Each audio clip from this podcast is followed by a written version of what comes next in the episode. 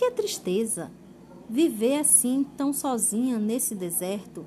Mas engana-se, ela é a mais feliz das vovós, porque vive na companhia de sua encantadora neta, Lúcia, a menina do nariz arrebitado, ou narizinho, como todos dizem.